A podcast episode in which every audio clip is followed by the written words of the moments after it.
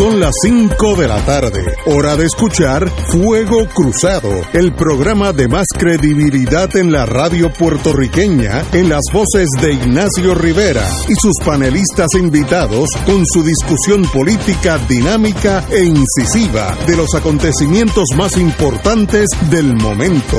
Fuego Cruzado comienza ahora. Muy buenas tardes, amigos y amigas de Fuego Cruzado. Hoy es un martes bastante nublado en San Juan, no ha llovido gran cosa, así que a veces hasta mejor que esté nublado porque hace menos calor, sobre todo en verano. Eh, estamos aquí, al frente mío está el presidente, porque esto es como el ejército, una vez que tú tienes un rango, te sigue el resto de tu vida. El presidente del Colegio de Abogados, don Arturo Hernández, muy buenas tardes. Buenas tardes, Ignacio, tanto a ti como a toda la audiencia y a nuestra compañera que sé que está por ahí en la Wilma, no, no. Wilma, muy buenas tardes. Estás desde el viejo San Juan, en una de las calles más bonitas del viejo San Juan. Ahí está nuestra compañera doña Wilma Reverón. Muy, muy buenas tardes. En camino, llegando. Llegando, muy bien. Eh, algo estarías haciendo, eso yo conozco, esta gente no se uno tiene que velarla porque en cualquier momento se tornan subversivos. Cualquier momento. Como le quiten la vista, va a ser. No, no, no nos tornamos. Somos. somos, ¿Tú, ves, ¿Tú ves lo que estoy diciendo? Sí, tienes toda la razón, porque, porque es que la aspiración es subvertir la injusticia, la inequidad, el maltrato, wow. todas esas cosas. Y yo hablo a veces.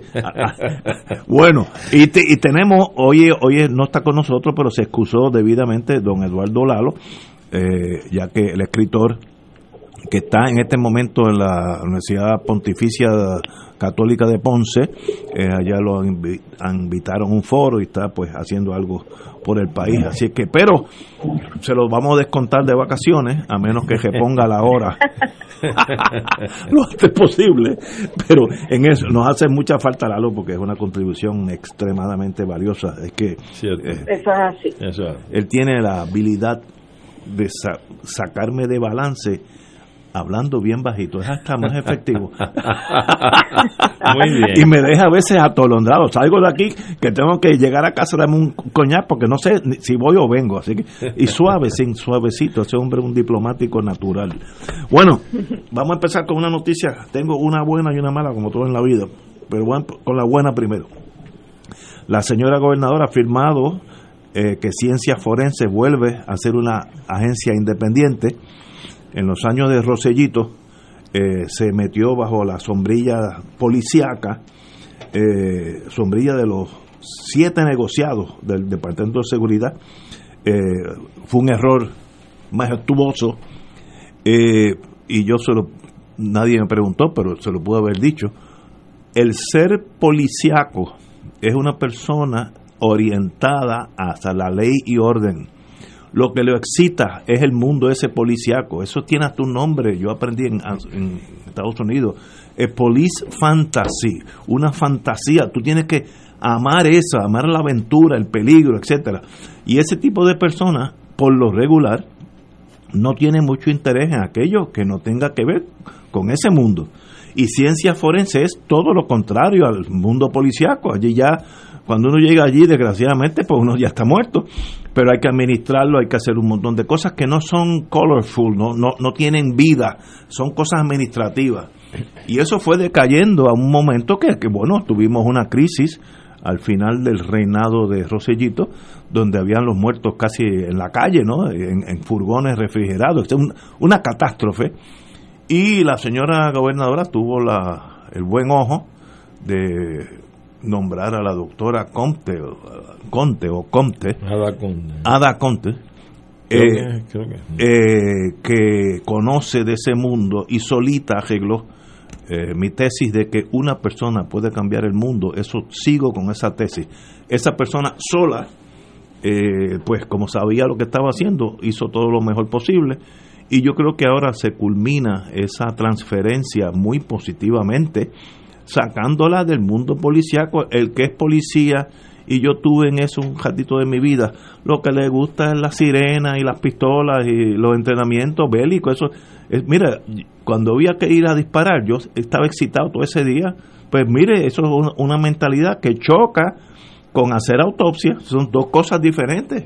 Así se cometió un error, vamos a decir que de buena fe, pero hoy se arregló ese error, así es que bienvenido, fue una ley que yo creo que es muy meritoria y felicito a la gobernadora y a la señora Conte por, por su buen trabajo. Wilma. Pues mira, eh, eh, para mí ese es uno de los mundos en la ciencia más fascinantes. Soy fanática de los, de los programas de, de ciencia forense. Eh, y, y esta doctora María Conte ha demostrado que tiene una capacidad para ser eficiente y que sabe lo que está haciendo y que es una además de una buena administradora es una buena científica que es una combinación bien especial.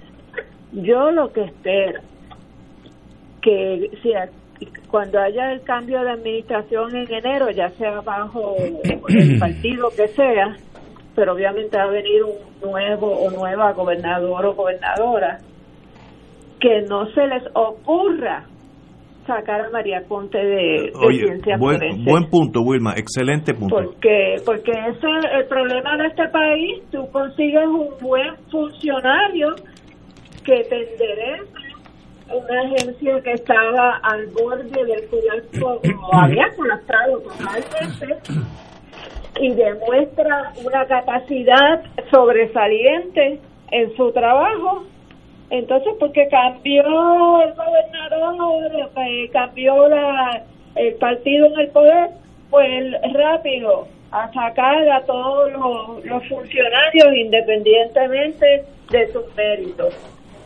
Yo creo que este país eh, debe todo el mundo unirse y, y eh, pedirle a todos los candidatos a la gobernación que se comprometan a, mantener a la doctora María Conte en ciencias forenses. Ese sería mi pedido. Eh, pero excelente, no había pensado eso, Wilma, pero tienes muchísima razón. Compañero Arturo. Sí, este, mira, es, es interesante porque eh, yo coincido con la opinión de, de Wilma eh, María Conte, y, corrijo, eh, el, nombre de la doctora es María Conte. María Conte. Sí. Eh, coincido porque la doctora lleva muchos años ligadas al, al negociado de ciencias forenses y luego de que se había retirado, supongo que estaba en retiro prácticamente, fue llamada nuevamente ante la crisis que ha tenido esta institución para que pudiera, a, base de su experiencia y de su competencia, pudiera eh, auxiliar a salvar las dificultades que enfrentaba esta institución de ciencia forense. Y yo creo que ha sido una selección muy acertada eh, y, y, por eso pues coincido con, con Wilma de que debe haber un compromiso en términos de la sana administración pública que se aparte por un lado, de los nombramientos políticos y que se reconozca el profesionalismo, eh, se reconozca la experiencia y la capacidad para que pueda mantenerse un funcionario dirigiendo una agencia con estas cualidades, no importa quién lo haya nombrado previamente a esa posición. Eso es de vital importancia. Ciencia forense, como tú también apuntabas, Ignacio, no veo la lógica que se utilizó, es más, creo que no hubo ningún tipo de lógica tampoco, en agrupar a esta, a esta institución bajo el Departamento de Seguridad Pública.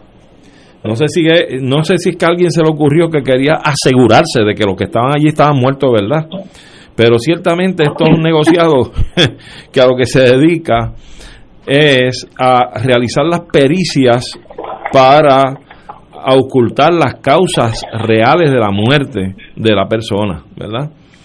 Eh, claro está, lo que ocurre es que en, ese ejercicio también incide, en, puede incidir en las determinaciones de la causa eh, del fallecimiento de alguien, eh, ocultando con esas pericias en, anatómicamente en ese cuerpo eh, puede, puede incurrir en unas áreas investigativas criminales, ¿verdad?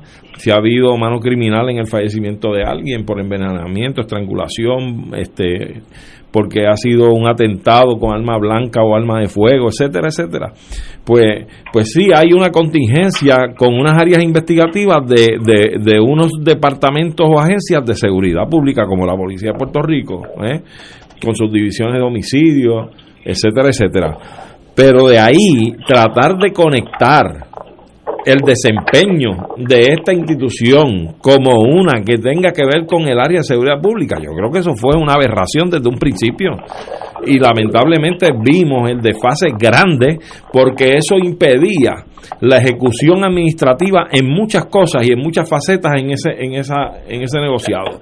De manera que todo fue acumulándose hasta las crisis que, que vimos que se vivió en ciencia forense y una de las cosas que hace la doctora María Conte tan pronto reingresa ahora en esta última etapa al negociado fue manifestar que necesitaba que fuera sacado de la sombrilla de seguridad pública precisamente por estas por estas y otras razones más eh, del impedimento administrativo que representaba esa sombrilla para un departamento como este que en realidad no tiene nada que ver con la seguridad pública, con las agencias de ley y orden, cuando esto lo que hace es investigar científicamente las causas de la muerte de los individuos por las pericias, las pericias científicas y lo que tenga que ver con las áreas investigativas policíacas, pues para eso ya hay establecidos unos links, unas conexiones, unos acuerdos, inclusive que lo hemos visto en las escenas de crímenes cómo se acordona, cómo se levanta, cómo se custodia esa escena, incluso hasta que vengan los técnicos de ciencia forense a recoger los cadáveres. Así es que llevar eso al extremo de haberla incluido en esa sombrilla, yo creo que fue un realmente un disparate. Y, perdona, Ignacio, porque siguiendo con lo que plantea Arturo, es que esa agencia tiene tiene que tener una independencia de los organismos de seguridad porque el rol de ella no es seguir la línea que dice el Ministerio Público, por ejemplo. Correcto. De, quién fue la persona que, que hizo, que cometió el crimen. El rol de ellos es hacer una evaluación totalmente independiente para poder determinar el posible autor del crimen y las causas de lo sucedido, ¿verdad? Las consecuencias. Y entonces al, estar bajo el, el mismo aparato de seguridad pública, pues se presta para que, por ejemplo, el Ministerio Público ejerza unas influencias y unas presiones porque quieren probar sus casos que no son no es saludable para la investigación ni para la solución del crimen. Así que eso fue un error eh, de, de concepción de cuál es el rol del Instituto de Ciencias Forenses y definitivamente garantizar su absoluta independencia es fundamental para que el sistema de justicia pueda contar con un peritaje libre de las influencias de cualquiera de las partes involucradas. Es correcto. Eh, ustedes han tocado unos puntos importantes. Ciencia forense no es una rama eh, eh, fiscal donde la, la misión es que entrara fulanito o fulanita preso, es averiguar qué pasó con ese cadáver, si fue una muerte natural, si fue el COVID, si fue un asesinato, pero y de, respectivamente de los intereses policíacos sobre qué pasó allí. Así que la independencia esa debe estar totalmente enajenada del, del momentum emocional policíaco que a veces con razón las pasiones son bien altas porque uno está literalmente en la calle, a veces literalmente al cruzar la fuerza, eh, a veces en exceso, a veces no en exceso, pero uno llega a la estación eh, prendido en candela con, con, las emociones. Por eso es que hay tanto divorcio y tanto ley 54 dentro del mundo, la misma policía. Y es porque, porque el momentum de su trabajo lo lleva a vivir literalmente en la cuerda floja. Así que, qué contento estamos los tres que eso sucedió. Buena ley. Eh, cometer un error no es no es un problema, el no corregirlo sí es un problema. Así que se corrigió, pasemos la página y estoy seguro que la señora Comte lo va lo va a continuar corriendo con, con la exactitud que lo ha hecho todos estos todos estos meses. Así que felicitaciones a ella nuevamente. Wilma. Ignacio, eh, cuando te vayas a hacer la pausa, habla con Willy porque tengo un eco constantemente. Si me ves que estoy hablando como con un ritmo medio extraño, que cada vez que digo algo, me oigo yo misma, tengo una eh, retroalimentación. Según William ha dicho, este, eh, no, no le pongas speaker voice. no, no, no estoy en speaker, estoy en el teléfono. Puede, puede ser un micrófono secreto que el FBI te ha puesto a ti, muchacho. Dudas no, caben. No me, de la noia, por favor. lo, voy a, lo, voy a llamar ahora para que lo apaguen durante estas dos horas. Sí, hombre, le manda la grabación después. vamos a una pausa, vamos a una pausa, amigos. Fuego Cruzado está contigo en todo Puerto Rico.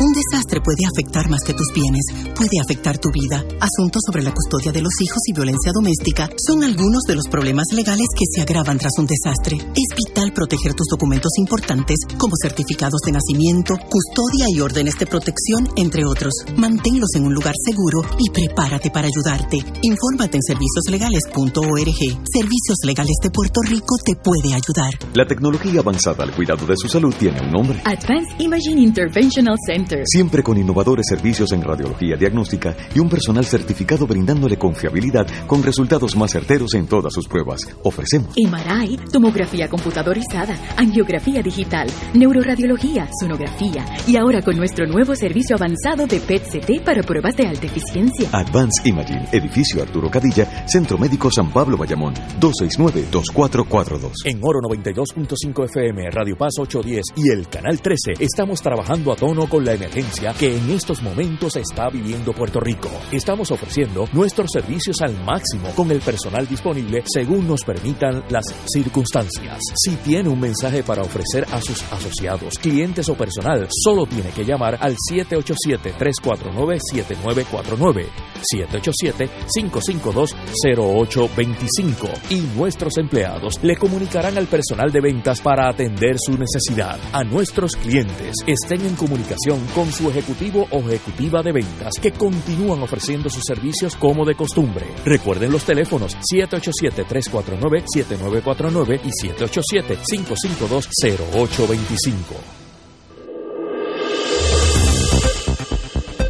Y ahora continúa Fuego Cruzado.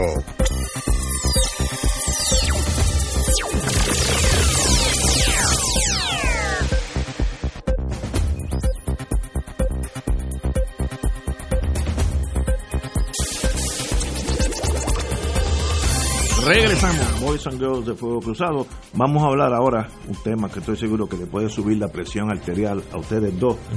Eh, y es, vamos a hablar dentro del Partido Nuevo. Hay unas escaramuzas políticas. Y si uno es estadista o si uno es PNP, lo más importante es ganar las elecciones. Luego discutimos los errores entre nosotros, pero, pero si pierde, pues perdió todo el mundo. Pero eso es sin emociones. Las emociones nublan eso. La señora gobernadora esta tarde no desautoriza movimiento Wanda 2020 Writing. Primero que bajo la ley que ella misma firmó, si ponen Wanda nada más, no cuenta, tiene que poner el nombre completo, Wanda Vázquez. Eso es uno de los requisitos absurdos eh, en la nueva ley, pero así es. Eh, y digo que es absurdo porque si ponen Wanda nada más, todo el mundo sabe que es la gobernadora, pero anyway, los políticos son políticos. Y esta tarde no desautorizó una campaña en las redes sociales dirigida a votar bajo la dominación, nominación directa, writing a su persona. Cito a la señora gobernadora. Pues mira, ese es el pueblo de Puerto Rico Eso es una reacción espontánea. Yo no tengo control de eso, ¿verdad?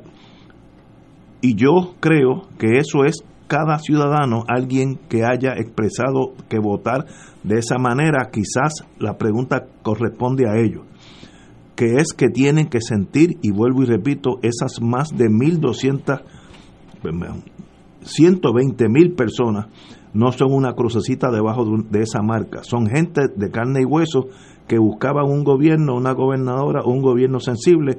Así que yo creo que ese mensaje debe llegar a esas más de 120 mil personas para que el candidato, sin decir nombre, que sea, sin decir nombre, eh, tenga el favor de estos votantes, dijo la señora gobernadora. Y yo creo que eso es un error. Eh, antes de empezar el programa estábamos hablando del mundo militar, que hay aún en la guerra, hay en el Rules of Engagement, reglas de combate eh, por ejemplo, a un prisionero, pues tú no puedes pagar cuatro tiros. Este, alguien que se rinde, pues tiene ciertos derechos, etcétera, etcétera. Aún en guerra hay cierto protocolo a seguir. Y si la gobernadora es miembro, digo, si la gobernadora es miembro del Partido Nuevo Progresista y ya no va a ser la candidata, lo importante en este momento, si uno es de ese partido, es el partido. El capitán no es tan importante como la nave. Si se hunde la nave, pues todos los marineros se van a ahogar. Eso es rules of engagement básico. Y sencillamente lo que ella está diciendo, no tengo problema sacarle unos votos a mi partido, ella, hablando punto hasta de ella, eh, y es un problema de ese señor que es Pierre Luisi, uno debe dirigirse como el señor presidente del Partido Nuevo y pasar la página y hacer todo lo posible porque gane su partido. Esto todavía demuestra que hay emociones que bloquean ese, ese eh, pensamiento. Y yo quiero decir algo aquí que lo siento en los huesos. Y yo soy buen apostador. Esto es una elección que en lo que ha pasado estos cuatro años el Partido Popular puede ganar. Eh, no estoy diciendo si debe ganar por el estatus, no. Estoy hablando como apostador. Charlie eh, Delgado, una persona obviamente probó su mérito ante el pueblo, tiene el momentum, eh, es un caballero, yo lo conozco en ese sentido, una persona muy noble de espíritu, y el Partido Nuevo tiene unos cuatro años que no lo brinca un chivo. Bueno, votaron hasta el gobernador, imagínate, han gestado gente, van a gestar gente antes de noviembre por corrupción. Así que no nos dormamos en las pajas pensando que este país, este partido es tan grande que ganamos aún con todo lo que ha pasado, porque el momentum hoy, hoy está en el Partido Popular. Así que todos los estadistas, si es que son estadistas, tienen que, si, si su deseo es PNP, pues tienen que hacer todo por salvar la nave que se llama PNP.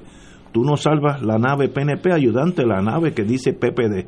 Eso no, no es así, al contrario y veo en las palabras de la señora gobernadora que todavía, todavía está sentida, no indignada por, por porque perdió. Mire, ese mundo político la gente gana y pierde. De aquí a cuatro años ya puede volver a ser gobernadora porque uno no sabe las vueltas del mundo. Así que let it be. Pero es tiempo de remediar la tensión que existe en el PNP. Si no, no es imposible pensar que el Partido Popular pueda volver a ganar lo cual para el PNP pues es anatema, porque es el, contrario, es el equipo contrario, pero esas son mis palabras, tal vez algo emotivas. don Arturo. Pues mira, Ignacio, yo creo que como dicen los muchachos en la calle, estamos el día, ¿sabes? Eh, eh, ella está, la cosa está difícil. Sí, sí, sí, no, no. Está, bien. Son dichos de la calle. Sí, de los muchachos de la calle, que yo lo escucho y cuando leo estas cosas digo, wow, los muchachitos tienen razón, pero mira, no tan solo lo que ocurre es que, hay unos elementos aquí que, tú dices, mira, yo creo que esto hasta ahora pinta insalvable. Ella no tan solo no, no, no desautoriza la campaña del writing para votar a favor de ella, sino que, y ella está dando a entender como que es la misma medicina esa que le aplicaron a ella con los PAC de Wanda la mentirosa ¿eh? Y entonces dice, bueno, yo no puedo evitar eso. ¿Qué decía Pierre Luis y de los PAC? Mire, Eso no es mi comité de campaña, eso es otra gente. Y yo eso ni, ni lo conozco, no, no sé quiénes son y no puedo hacer nada, yo no lo puedo evitar. Pues ella está dándole la misma medicina a Pierluisi. está, está en, la, en, en, el desquite, en la venganza, ¿ves? Está diciéndole, pues ahora hay ese movimiento para nominarme a mí directamente en la papeleta y yo no puedo hacer nada, esa es la gente, ese es el pueblo. ¿eh? Le está dando la misma, por eso te digo. Pero no tan solo eso, Ignacio. A ella la confrontan recientemente, no sé si fue ayer o a primeras horas hoy, y dice, yo no, yo voy a votar PNP, yo soy estadista, yo voy a votar PNP. Lo que no asegura en esa entrevista y lo evade y no contesta es si iba a votar por Pierluisi como candidato a gobernador por el PNP. Está dejando la fisura, está dejando entrever. No la está curando, no, la está dejando abierta. Es abierta y está dando a entender, yo podré votar por la insignia del partido y los candidatos del partido, pero por este no. Este, así es que yo creo que la guerra está declarada, la cosa está ahí. Yo bajo los elementos que han prevalecido en este cuatrienio, de verdad, que hemos visto el problema de los chats, la renuncia de Ricky Rosselló, sigues por ahí con lo tienes una improvisación administrativa con la gobernadora cuando asume la gobernación con el manejo de, de los de, los almacenes en Ponce de los suministros eh, y sigue el, el listado es, es largo es, más se podría hacer un listado de las cosas que han salido bien, a GB, porque todo lo otro yo no... Ha salido mal. Todo, todo, todo salido mal. Entonces, ¿qué ocurre? Yo, tú tienes la primaria del PNP donde yo digo que por un lado, tratando de entenderla, pues yo no soy PNP ni milito ahí y no lo seré tampoco. Y tú decías ahorita que el PNP, si quieres salvar el PNP, yo les diría el PNP, si quieres seguir siendo estadista, que trate de montar otro partido que no sea el PNP y yo creo que tendrían más salvación, a lo mejor, más expectativa. Tú, cambiarías de marca. la marca. La marca está maldita con tanto traqueteo y tanto tumba y tanto pillaje. Este, yo creo que de aquí a las elecciones van a haber otros arrestos más, ¿sabes? Bueno, la cosa es que esto llueve y no escampa. Y entonces tú dices, mira, pues aquí la única solución, o sea, yo no veo forma alguna de que con todos los elementos y los criterios que hay en el ambiente, la posibilidad de inscripción de nuevos electores, que pueda haber una radiografía en parte de algunos de los que estuvieron en verano 2019. Eh, pues mira, yo te diría, no hay forma de que el PNP pierda estas elecciones, tiene que perderlas. Ah, bueno. Es que todo está puesto en la mesa para que pierdan las elecciones. Y, si se dividen, peor. Peor todavía. Yo creo que este sería el, el, punto culminante de, de ese tipo de, de, calafón y en ascenso de los elementos que se están conjugando para llevar a una derrota aplastante al PNP. Yo creo que sí. Claro, está en el análisis que siempre se dice, el partido mayoritario, el que más gente tiene. Pero cuidado con esa. Pero no te duermas de esa Exacto, cuidado con esas premisas. Así que yo creo que esta, esta escaramuza no es una breve escaramuza, yo creo que es una guerra abierta, fría, eh, no fría, a fuego hirviendo. Eh, a sangre hirviendo y yo creo que, que todavía Piqui se extiende un rato más. Tenemos aquí una pausa, regresamos con la compañera Wilma Reverón. Esto es Fuego Cruzado por Radio Paz 810 AM. Si estás clara que podemos, si estás luchando por nuestras playas, por las trabajadoras, por las manos que cultivan nuestra tierra, por nuestra gente si estás añorando un cambio, pero uno real, sin amigos del alma, contratos escondidos, si estás apostando a tu país, estás con Victoria Ciudadana. Este noviembre, la victoria es de todas, todos. Anuncio pagado por el Comité de Gastos Independientes de SPT, no autorizado por el candidato aspirante a partido alguno. Fuego Cruzado está contigo en todo Puerto Rico. 2.6 millones de autos en Puerto Rico, algunos de ellos con desperfectos.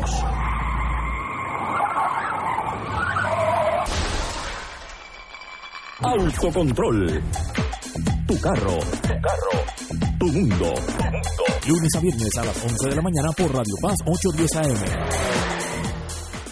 Saludos familia de Radio Paz, mi nombre es Jafet Marrero. Y yo soy Eric Rosario. Ahora puedes escucharnos todos los sábados a la 1 pm en Podcalizando. La conversación que no tuviste después de misa. Un programa para toda la familia. Búscanos en las redes sociales como Influenzando y recuerda, Hagamos viral a Jesús. El Colegio de Profesionales de Enfermería de Puerto Rico, junto al Banco de Sangre de Servicios Mutuos, le invitan a donar sangre el jueves 3 de septiembre, de 9 de la mañana a 2 de la tarde, en la sede del colegio, número 413, calle Sargento Ulises Arrigoitía, esquina Salamán, 787 753 7197. Hoy más que nunca, tu país y familia te necesitan. Sé parte del regalo de vida donando sangre. Recuerda que tal vez tú o los tuyos podrían necesitarla. Llama al Banco de Sangre 1-888-366-2636. Y ahora continúa Fuego Cruzado. Pues ciertamente estamos aquí brevemente de, de bateador emergente en la apertura del asunto, ¿verdad? Pero como nos quedamos con el tema de, de la posición de la gobernadora con respecto a las elecciones, los candidatos, las candidaturas, el voto, etcétera, ya yo dije lo que yo pensaba. Nos corresponde ahora escuchar a la gran amiga y colega Wilma Reverón. Pues mira, ciertamente esos fenómenos que se dan cuando hay divisiones dentro de los partidos, lo que los que hemos vivido es en Puerto Rico eh, tanto en el PNP como el Partido Popular como el Partido Independentista todos han pasado por esos dolores de parto. En el caso del PNP curiosamente aquella división de lo que era el Partido Estadista Republicano fue una división que resultó en la creación de una nueva organización que se convirtió en una la organización que como conocemos como Partido Nuevo Progresista que ha sido exitosa en, en su gestión de obtener el poder político, no en su gestión de la administración política. Eso, valga la aclaración, ¿verdad? Ni en la de obtener la estadía tampoco. Exacto. eh, así que eh, en, esos procesos pues se crean siempre en las competencias de candidatos, eh, por más que se den besos y abrazos en el momento, eh, siempre se queda, ¿verdad? Esa espinita, ese resentimiento y si la persona no tiene mucha experiencia política, eh, de, la política de, de contienda, de, de, competencia, porque ciertamente Wanda Vázquez dice que ella no es política, pero todos sabemos que el ascenso de ella y su tránsito por las distintas posiciones tal vez cuando entró de fiscal no, pero de ahí siguió para procuradora de la mujer, para secretaria de justicia hasta llegar a la, a la gobernación. Y ahí inevitablemente está involucrada la política. Eh, y ella, pues, ha venido a esas posiciones en, en años recientes y aparentemente no había estado envuelta en ese fogueo que se da dentro de los partidos, esa, ese juego de las sillas, de quítate tú para ponerme yo, y, y no tiene el cuero curtido para bregar con eso. Creo que también ella eh, pensó como equivocadamente piensa mucha gente cuando está metido en la política, que se encuentran gente en la calle, que le dicen a la persona lo maravilloso que tú eres, lo mucho que te quieren, que olvídate que tú vas a, a partir, que nadie te va a ganar. Eh, y después te preguntan, oye, y por cierto, tú sabes que yo tengo un sobrino eh, que si te llegas al puestecito, pues para que te acuerdes. Este, entonces, eh, se confunde, ¿verdad? Porque cuando tú tienes constantemente a gente alimentándote el ego, eh, llega un momento que tú no sabes distinguir entre la realidad de la ficción y te convierte todo en una ficción de, de cuán de cuánto te ama el pueblo y, y cuánto el pueblo te quiere ahí en esa posición. Y el pueblo así como de adulador puede ser así como de cruel puede ser cuando decide que por la razón que sea se acabó el enamoramiento. Y, y, eso es lo que ella, para ella tiene que haber sido un shock del cual no ha sabido reponerse todavía, todavía está literalmente sangrando por la herida. Yo... Y, y no, no, no, como ella no es política, entre comillas, pues esa lealtad al partido parece que no es algo que ella haya desarrollado, más bien su lealtad era a lo que el partido le podía producir o proveer. Y una vez ya el partido no le da lo que ella quiere, pues se acabaron las ingratitudes. Y, y ahí parece que está Wanda en estos momentos. Eso le impide poder dar ese salto de decir, bueno, me sacudo, me sobo los cantazos, me lamo las heridas eh, y voy para adelante y, y este es mi partido y esta es mi gente y olvídese que si hay que trabajar por Luis y yo trabajo por Luis. Ella no, no, no ha llegado a esta etapa. Wow. No sé si podrá llegar, pero le queda poco tiempo para hacerlo, ¿verdad? Porque las elecciones están ahí. 64 días. Todo, es todo un proceso que se tiene que dar para que para que ella llegue a eso, porque acuérdense que que lo contrario al amor no es el odio, es la indiferencia. Muy bien. Yo yo tengo un ejemplo, y perdone que use ejemplos militares, donde prueba la elegancia aún en el combate.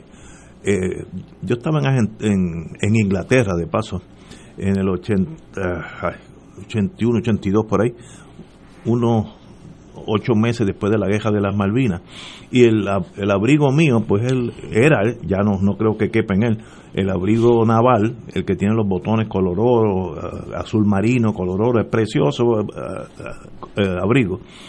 Eh, y pues me metí a un museo y me preguntaron de qué, de qué escuadrón yo era. Yo no sabía que estaban. Pensé que no estaba entendiendo el inglés. Dice, ¿de qué escuadrón? Y cuando el señor se da cuenta que yo no estoy entendiéndolo, me pregunta eh, que si llegué un poco temprano para la cena de la aviación argentina. Y yo no, yo no soy argentino. Ay, pero es que el abrigo, todo lo que sea. Y digo, bueno, pero ya que estoy aquí, pregúnteme, quiero que ¿Qué, es esto de una cena? Pues miren, después de la de la de las Malvinas, la aviación argentina, ya sea fuerza aérea o aviación naval, se portaron extraordinariamente valientes, hundieron siete, ocho barcos ingleses, cosas que los ingleses no esperaban, mataron cientos de marinos eh, ingleses, y los ingleses después de todo pasó como a los ocho meses, más o menos, por ahí un año, los invitaron a esos mismos pilotos a una cena con ellos, porque se acabó la guerra, somos amigos y queremos demostrarle nuestra apreciación a la valentía que ustedes tuvieron contra nosotros. Eso es un imperio demostrando la elegancia aún en combate lo de gobernador, pues no, no es la guerra de las Malvinas, donde causaron muertos de ambos bandos, pero hay que tener cierta elegancia. Mire, si usted no puede remendar las heridas, no le haga daño a Pierluisi. Quédese callado, pues mire, no te van a decir, yo voy a gobernar hasta enero 3 eh, y haré lo mejor posible. Más nada, y no conteste más nada, pero esa herida todavía está eh, sangrando y me choca con la elegancia que yo vi a la aviación inglesa, a la marina de guerra inglesa, eh, demostrarle a sus enemigos, entre comillas, ya pasó todo, somos todos aviadores, nos queremos y queremos presentarle nuestro respeto. Eso en la vida hay que usarlo en todos los momentos, sobre todo cuando uno está en la rueda de abajo, porque el que gana es un llame, tú sabes. El que, el que está abajo tiene que demostrar esa, esa entereza que a la larga te, a la larga puedes volver a ganar, porque la vida da vuelta pero si quema las naves ahora y sale destruida y hace el, el peor daño para el partido, pues peor para su señoría, ¿no? Consejo de tal vez de vejez, no sé si... o, Ignacio, perdona que te eh. recuerde, tenemos al compañero de Boricuas Unidos en la diáspora en línea. Edil, Sepúlveda. Eh, vamos a entrevistarlo. Este, como yo no tengo muchos los detallitos, eh, continúas tú. Eh, Wilma. Ok. Edil, ¿está en la línea? Sí, buena. Muy buena. buena. Ignacio. Saludos, Edil. Aquí Arturo Hernández. Encantado en oírte. Saludos. Edil, eh, estás en Puerto Rico, de Washington, D.C. Cuéntanos, ¿qué haces por aquí? Eh, entre muchas cosas, eh, estamos comenzando lo que va a ser el trabajo por la campaña por el no a la estadidad, eh, que estaremos llevando a cabo haciendo unos videos de campaña eh, y otras cositas más que estarán saliendo a la luz pública próximamente. Edil, eh, estuve siguiendo un intercambio por las redes sociales cuando ustedes se expresaron eh, en contra de la estadidad y en apoyo al, al proyecto de Nidia y de Alexandria Ocasio Cortés, eh, donde le cayeron arriba eh, por, y los acusaron de que mientras ustedes están gozando la estadidad ya quieren privar al pueblo de todos los beneficios eh, que ustedes tienen y que, es fácil ser este, independentista y estar en contra de la estabilidad viviendo en la estabilidad. Eh, ¿Cómo ustedes reaccionan a ese tipo de, crítica que se les hace? Sí, eh, gracias Wilma, mucha información ahí. Bueno, lo, lo primero es que quería indicar que la coalición de organizaciones que trabaja con nosotros a través de los Estados Unidos que incluye organizaciones como el Center for Popular Democracy, que está en Nueva York, Latino Justice, que está en Nueva York, y otras organizaciones, sacamos un comunicado de prensa esta mañana apoyando el proyecto de ley que presentó la representante Alexandro Ocasio y Nidia Velázquez. Eh, y nosotros estamos buscando trabajar junto a ellas, ya sea ahora o en el nuevo Congreso en el 2021 para poder empujar lo que sería ese proceso serio de descolonización a través de Asamblea Constitucional de Estatus. Lo que lo que lo que critican por ahí pues eso son cosas que, que nosotros tratamos de no hacerle caso. Eh, hemos visto que, que los grupos estadistas en Washington, que de los cuales se, se han metido mucho dinero al bolsillo en los últimos años, ellos querían tener como el monopolio de lo que sería el, el, el tratar de resolver el problema del estatus desde el punto de vista como, como lo que ellos quieren y se molestan que vengan otros grupos eh, a tratar de impulsar un proceso que sea serio realmente eh, de descolonización. Así que nosotros vamos a estar enfocados, nosotros hemos estado trabajando por los últimos años en este tema de la descolonización, no lo trabajamos de manera unilateral, lo trabajamos con personas como, como tú, Wilma, con muchos otros movimientos y organizaciones en Puerto Rico eh, y en la diáspora en Estados Unidos, para poder empujar lo que realmente es de beneficio para todos los puertorriqueños y en el tema de la descolonización empujar un proceso que sea serio realmente eh, de autodeterminación y descolonización de Puerto Rico. Así que eh, quería decir que estamos de beneplácito con ese proyecto de ley de Alexandro Casio y de Nidia Velázquez, que aunque no es que aunque no es perfecto, es un primer paso en esa dirección eh, para poder eh, lograr empujar un proceso de descolonización. Arturo. Sí, este, te iba a preguntar, en primer término, eh, en este en este esfuerzo que representa la diáspora puertorriqueña, te iba a preguntar cuán, o sea, cuántos en de cuántos estados estamos representa eh, estamos hablando que está representada la diáspora en este esfuerzo y o naciones de otros países si es que han hecho ese tipo de contacto que la diáspora pueda estar representada en este esfuerzo que ustedes hacen de esta coalición de, de cuántos estados y cuántos otros lugares del mundo sí muy buena pregunta eh, la organización de nosotros nosotros trabajamos con otras organizaciones que son organizaciones nacionales en los Estados Unidos, como el Center for Popular Democracy, trabajamos con el sindicato SCIU, que es nacional. Así que, aun cuando la organización de nosotros está en varios estados de Estados Unidos, en Nueva York, en Florida, en Virginia, eh, Washington, D.C., aunque no un estado, en Colorado y en California. Y tenemos también presencia en Bélgica y Australia y Canadá pero por lo menos en Estados Unidos nos juntamos a trabajar con organizaciones progresistas nacionales que nos pueden dar, ¿verdad?, ese esa fuerza que se necesita para poder trabajar eh, estos temas a nivel de muchos de los congresistas de los Estados Unidos. Eh, y próximamente en esta campaña que vamos a estar llevando por el no a la estadidad, se van a estar, vamos a estar sacando videos eh, de diferentes colaboradores, miembros y organizaciones colaboradoras que están en diferentes estados de Estados Unidos y en diferentes países de los Estados Unidos. Así que eh, estamos de acuerdo que es bien importante crear esos lazos, no solamente con la diáspora puertorriqueña en Estados Unidos, sino con la diáspora puertorriqueña en otros países de Estados Unidos.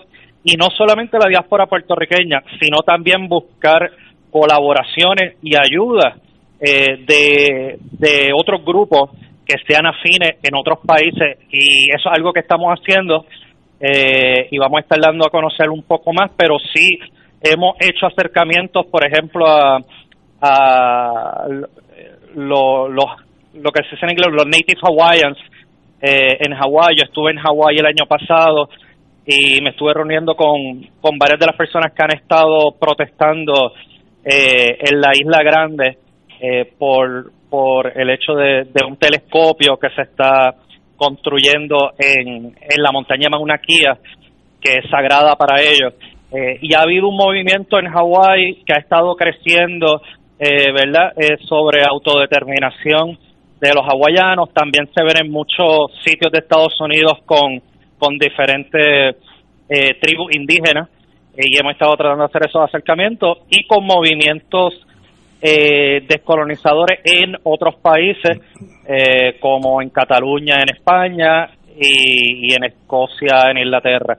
Así que una de las cosas que queremos hacer es tratar de hacer un conversatorio eh, con esos grupos que han estado llevando esas luchas de descolonización para poder discutir las lecciones aprendidas eh, de ellos y poder ver cómo poder colaborar junto a ellos eh, en esta lucha. Pues mira, solamente me queda una observación y, y, una pregunta nada más, brevemente.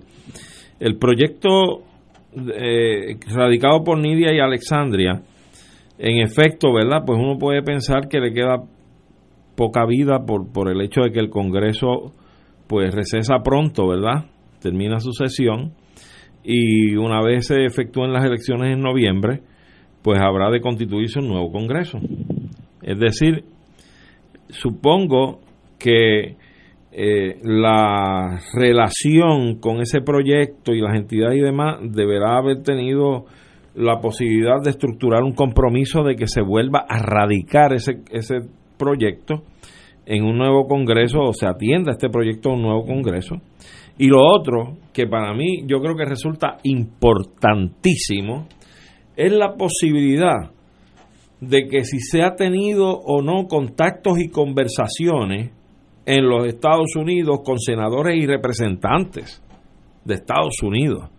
Porque yo creo que una de las importantes luchas que hay que dar es esa lucha diplomática de tocar esas puertas, sentarse con estos senadores y estos representantes y explicarles qué es Puerto Rico, qué aspira Puerto Rico en términos del derecho internacional a su libre determinación, a su independencia, y que vean esto como un proceso natural que puede llevarnos a construir una muy efectiva y, y provechosa relación de nación a nación, la nación soberana de Puerto Rico con la nación soberana norteamericana en un futuro y que sea de beneficio para ambas naciones. Y yo creo que ese camino hay que trabajarlo y hay que andar ese camino. Y esa era la pregunta. Sí, totalmente de acuerdo con las dos premisas o preguntas que indica. Eh, más allá de la presentación de este proyecto la semana pasada por las congresistas Alexandro Casio y Nidia Velázquez, eh, que fue algo simbólico, eh, sí es algo importante porque muchas de, estas cuestiones es una cuestión de opinión pública. Así que para nosotros hay dos cosas que son muy importantes. Una es que se dé la campaña por el no a la estadidad muy fuerte de aquí a noviembre eh, y que se pueda derrotar a la estadidad en ese referéndum. Porque más allá que obviamente si la estadidad ganara en ese referéndum, nada va a suceder al respecto, pero sí esos referéndums tienen mucha importancia desde el punto de vista de la opinión pública de los congresistas, mayormente demócratas, y también de los medios de comunicación de Estados Unidos, mayormente los medios de comunicación liberales, que son los medios de comunicación grandes. Eh, así que el, los caballeros del Partido Nuevo Progresista sí han sido muy eh, acertados en los últimos años en poder adelantar el tema de la estadidad como uno de derechos civiles, especialmente con los congresistas demócratas, y llevar muchas medias verdades y mentiras y esa ha sido una de las razones que por la que en los últimos años nosotros tratamos de llenar ese vacío y llevar información, ¿verdad?, que no eran medias verdades y mentiras, con personas como Wilma Reverón y el resto de las mujeres que componen el Junte de Mujeres y otros partidos y, y, movimientos de Puerto Rico. Eh, so, ese es un punto importante. El segundo sería que si se, eh, una vez llegue el nuevo Congreso en el 2021, se va a estar trabajando el que se pueda presentar eh, ese proyecto de, ley eh, que se presentó la semana pasada por Alexandro Casio y, y Nidia Velázquez y comenzar desde temprano en el 2021 eh, a empujar lo que sería una campaña de información a nivel del Congreso, como tú indicas, vistas públicas, si se pueden dar ya en el Comité de Recursos Naturales de la Cámara, que el congresista Raúl Grijalva se ha comprometido con nosotros, eh, con Wilme, con el resto del Junto de Mujeres, en que se van a llevar a cabo eh, ese, unas audiencias públicas para discutir el tema del estatus político desde una manera histórica y de cómo sería un proceso de alfonización serio. Así que hay mucho trabajo por hacer y estamos de acuerdo en que hay que sentarse con los senadores y representantes eh, a llevar la información correcta y, y en eso esperamos hacer eh, una vez comience este nuevo Congreso en el 2021. Muchas gracias y éxito. Edil, es Ignacio Rivera. Muy buenas tardes, compañero. Sí, buenas. Eh, no, no tengo claro, eh, has indicado dos veces que están envueltos en la campaña no a la estadidad, pero eso es en relación al voto nuestro aquí el 3 de noviembre, o eso es en Washington. Eh, sí, eso es en cuanto al plebiscito de acá de Puerto Rico. Ah, ok. Ustedes, eh, la, organización que tú representas, eh, va a mover su, como, como en este momento, su espacio noticioso o informativo para que los puertorriqueños votemos no en el 3 de, noviembre. hay algunos que vamos a votar sí, pero eh, la, posición de ustedes es que debe eh, prevalecer el no en noviembre. Eso es así. Eso contrastado con el proyecto de las dos representantes nuestras en Washington que conllevaría a una asamblea constituyente. Eso no, una cosa no tiene que ver con la otra. Una cosa, una cosa no necesariamente tiene que ver con la otra, exactamente. Son, son dos batallas diferentes. Son dos batallas diferentes. Eh, vemos el plebiscito de ahora de noviembre como una cuestión de que nos puede ayudar en la opinión pública eh, en Washington, igual que los estadistas han, han, han hecho en el pasado. Eh, la lucha después sería el poder sentarse con el Congreso y utilizando este proyecto de ley de Nidia y Alexandria, eh, que es lo más cerca a lo que muchos de los grupos que son afines a nosotros aquí en Puerto Rico han impulsado, pues entonces utilizando ese proyecto de ley, eh, comenzar conversaciones para un proceso serio de autodeterminación en el que a diferencia de lo que siempre ha pasado en los plebiscitos de antes, el Congreso sí está envuelto de lleno en lo que sería la eh, verdad la, decisión de los puertorriqueños. Los puertorriqueños son los que deciden cuál es el futuro político. Pero obviamente el Congreso tiene que estar en la mesa para que puedan definir qué ellos están dispuestos a dar. Eh, y eso es lo que crea este proyecto de ley crea una comisión congresional para poder negociar bilateralmente entre el Congreso y los representantes de la Asamblea Constituyente de Estatus las diferentes definiciones que el Congreso está dispuesto a dar, si realmente eso de la estadía jíbara existe y otras cuestiones como las reparaciones, eh, lenguaje y, y otros asuntos eh, similares.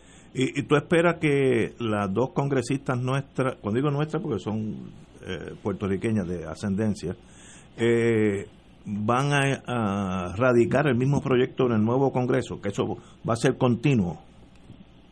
Sí, nosotros entendemos que sí, porque sabemos que se presenta en este, en este momento como una manera simbólica eh, para poder contrarrestar estos otros proyectos de ley que habían, como el de Darren Soto, en el caso de que llegue una presidencia de Joe Biden y los demócratas estén en la Casa Blanca, y los demócratas controlen la Cámara y el Senado, que no haya solamente un proyecto de ley como el de Darren Soto, sino que también esté en la mesa este otro proyecto de ley eh, y entonces poder empujar eh, ese proceso. ¿Y, cuál es el ambiente en el Congreso actual? No, no hablemos del próximo porque no lo desconocemos. Eh, en torno a Puerto Rico, ¿es algo en la agenda o algo que no está en la agenda, etcétera, etcétera? ¿Cuál es tu pensar? Bueno, lo primero, yo creo que lo más urgente ahora mismo es el tema del nombramiento eh, de los miembros de la Junta de Control Fiscal. Ah, exacto. Que eh, vencieron dos hoy y, y vence otro próximamente. Así que nosotros, la coalición de nuestras organizaciones, envió un comunicado hace una o dos semanas pidiendo un proceso más transparente eh, y abierto donde se pueda investigar y que haya audiencia sobre quiénes van a ser esos miembros para que se evite lo que teníamos ahora mismo, unos miembros que tenían conflictos de intereses muy profundos. Así que eso, eso es una de las cosas que está ahora mismo en el Congreso, es lo más urgencia que tiene eh, a nivel del Comité de Recursos Naturales de la Cámara. Pero también hay un compromiso de parte del Comité de Recursos Naturales eh, de tratar eh, de mover este tema eh, de la descolonización de Puerto Rico, como indiqué anteriormente, primeramente presentando eh, el contexto histórico y lo que sería un proceso serio. Así que el compromiso ha sido que no se va a estar dándole ventaja a una de las opciones sobre otra, sino que informar el contexto histórico y lo que sería el proceso serio. Eh, aparte de eso, y eso ha sido de parte del Comité de Recursos Naturales y el liderato de parte de Raúl Grijalva, en general y cuando uno va al Senado, sabemos que poder adelantar algo relacionado a Puerto Rico eh, con los republicanos ahora mismo que están dominando es, es sumamente difícil. imposible, yo diría, imposible. Exacto, es sumamente difícil. Nos hemos reunido con la oficina de, de Mitch McConnell y lo único que podemos coincidir con él es en, en no adelantar la estadidad para Puerto Rico. Eh, pero sí se, se, puede, se, se, han estado hablando otros otro asuntos, hay que buscar dónde a veces podemos llegar a, a, a puntos similares desde, desde sitios diferentes. Eh, pero yo creo que eh, eh, estamos viendo cómo está el panorama, ver cómo va a cambiar para el 2021 y una vez llegue ese nuevo Congreso en el 2021, ver cómo podemos comenzar a empujar de nuevo este, este tema de la descolonización de Puerto Rico, tanto en el Senado como en la Cámara. No necesariamente, como tal vez mucha gente piensa acá en Puerto Rico, el hecho de que sean demócratas los que controlen el Senado y la Cámara quiere decir que va a ser mejor las cosas para Puerto Rico, en particular en cuanto a este, a este tema del estatus. Así que algo que, que se tiene que ir trabajando, se requieren muchos recursos, los estadistas obviamente eh, han, han tenido los recursos en Washington por los últimos años, pero increíblemente no han adelantado nada al respecto. Eh, y pues nosotros tratamos de hacer eh, tripas corazones, ¿verdad? Sin, sin muchos recursos, pero llevando la información correcta eh, a los congresistas con los que nos con los que nos podemos reunir. Muy bien, Edil, el tiempo nos traiciona, un privilegio, Edil Sepúlveda, eh, aunque estamos en diferentes lados de la trinchera, pero te deseo la mejor de la suerte en todas tus actividades y en el resto de tu vida, ya que no no tenemos mucho contacto, pero espero que cuando vengas a Puerto Rico la próxima vez pases por Fuego Cruzado. Bienvenido.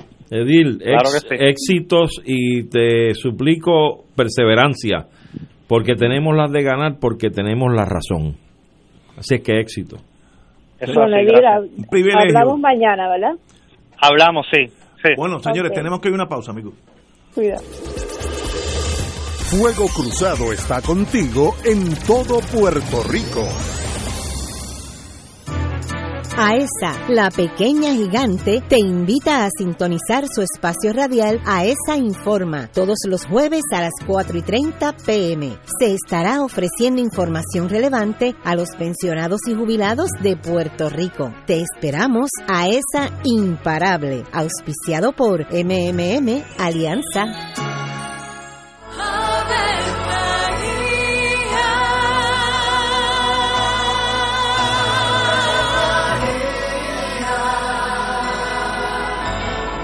El ángel del Señor anunció a María. Y ella concibió por obra del Espíritu Santo. Dios te salve María, llena eres de gracia, el Señor es contigo.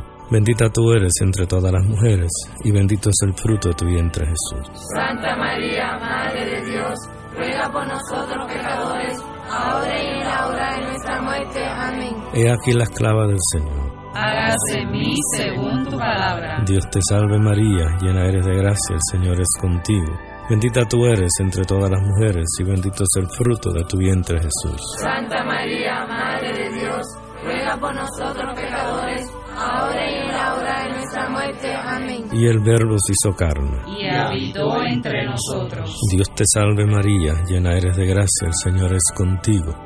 Bendita tú eres entre todas las mujeres, y bendito es el fruto de tu vientre Jesús. Santa María, Madre de Dios, ruega por nosotros pecadores, ahora y en la hora de nuestra muerte. Amén. Ruega por nosotros, Santa Madre de Dios. Para que seamos dignos de alcanzar las promesas de nuestro Señor Jesucristo. Oremos. Derrama, Señor, tu gracia sobre nosotros, que por el anuncio del ángel hemos conocido la encarnación de tu Hijo, para que lleguemos por su pasión y su cruz a la gloria de la resurrección, por Jesucristo nuestro Señor. Amén. Gloria al Padre, al Hijo y al Espíritu Santo. Como era en un principio, ahora y siempre, por los siglos de los siglos. Amén.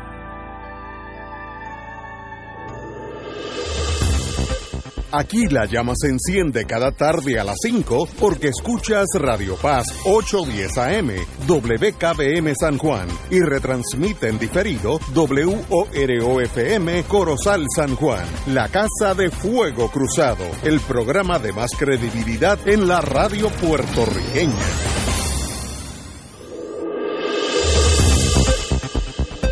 Y ahora continúa Fuego Cruzado.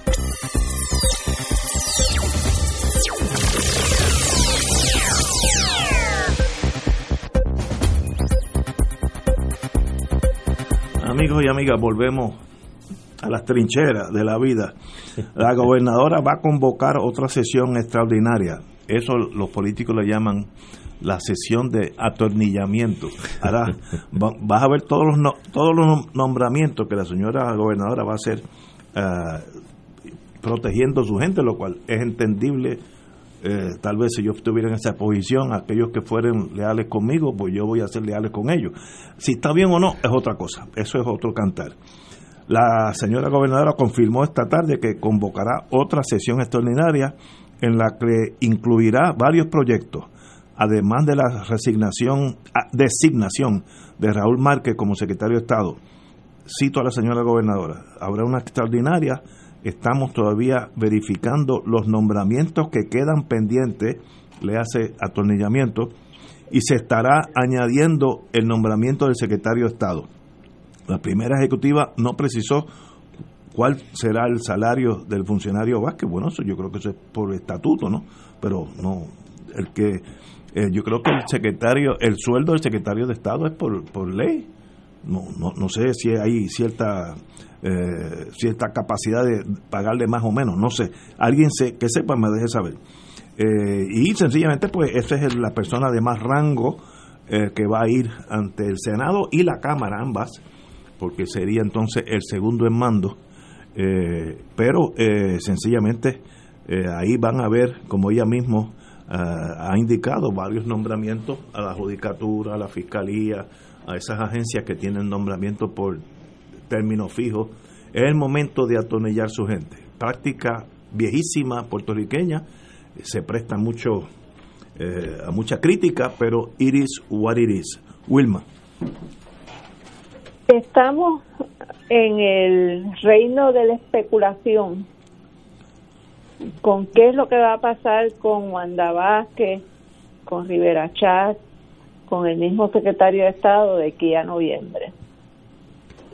En primer lugar, a mí me, no deja de, de, de sorprenderme la jeta que tiene el Partido Nuevo Progresista, porque es que no lo puedo llamar de otra manera.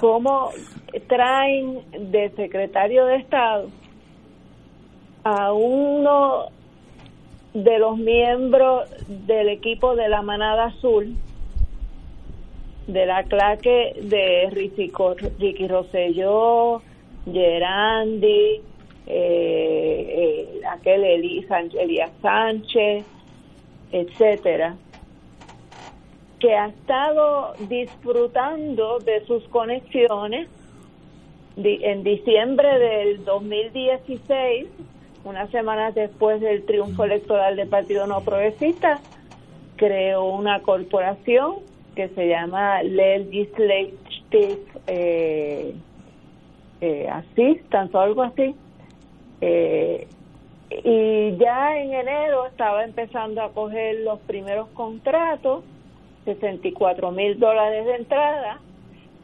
y hasta hoy ha, logrado cobrar sobre medio millón de dólares, sobre 500 mil dólares en contratos con la legislatura. Y además no solamente ha cobrado, sino que ha repartido, porque el, el licenciado Márquez Hernández ha donado en estos últimos, del 2013 para acá, nada más que 30, sobre 30 mil dólares, creo que son 37 mil dólares, y él le reparte dinero a todas las facciones del PNP.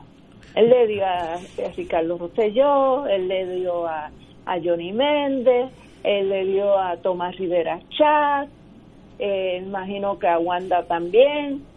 Eh, y entonces ese, ese es el historial con que viene a colocarse como secretario de Estado, que no solamente es el segundo en mando, sino que es el sucesor de, de él, de la gobernadora.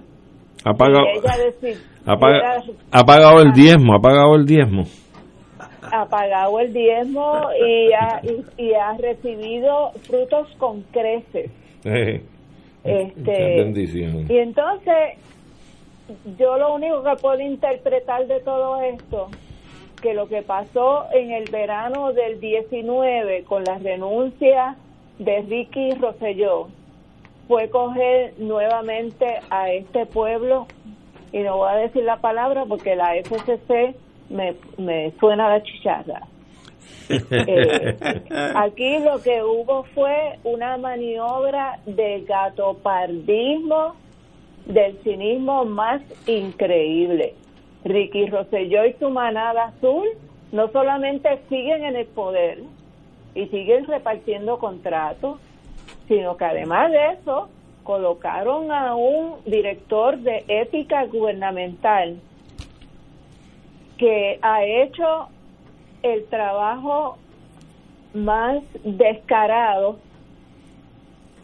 de engavetar la investigación del chat de Telegram y, y así sucesivamente la impunidad no solamente continúa, sino que continúa con total descaro y desparpajo, porque esto de ética gubernamental no se puede describir de otra manera.